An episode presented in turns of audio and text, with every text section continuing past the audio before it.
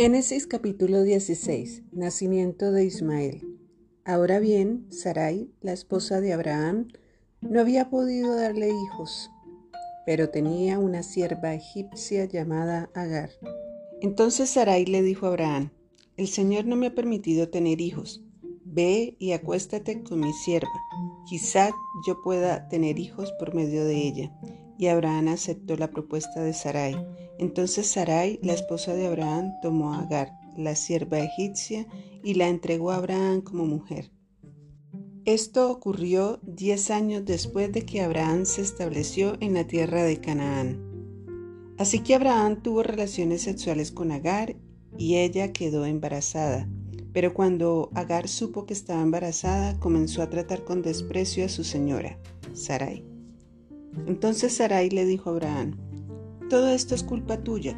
Puse a mi sierva en tus brazos, pero ahora que está embarazada me trata con desprecio. El Señor mostrará quién está equivocado, tú o yo. Abraham respondió, Mira, ella es tu sierva, así que haz con ella como mejor te parezca. Entonces Sarai comenzó a tratar a Agar con tanta dureza que al final ella huyó. El ángel del Señor encontró a Agar en el desierto junto a un manantial de agua en el camino que lleva a Ashur.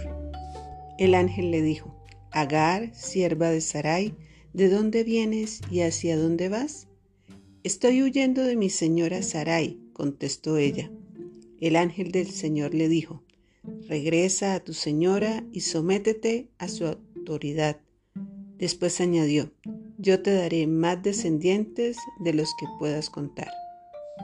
El ángel también dijo, ahora estás embarazada y darás a luz un hijo, lo llamarás Ismael, que significa Dios oye, porque el Señor ha oído tu clamor de angustia. Este hijo tuyo será un hombre indomable, tan indomable como un burro salvaje. Levantará su puño contra todos y todos estarán en su contra. Así es, vivirá en franca oposición con todos sus familiares. A partir de entonces, Agar utilizó otro nombre para referirse al Señor quien le había hablado. Ella dijo, Tú eres el Dios que me ve. También dijo, De verdad he visto a aquel que me ve.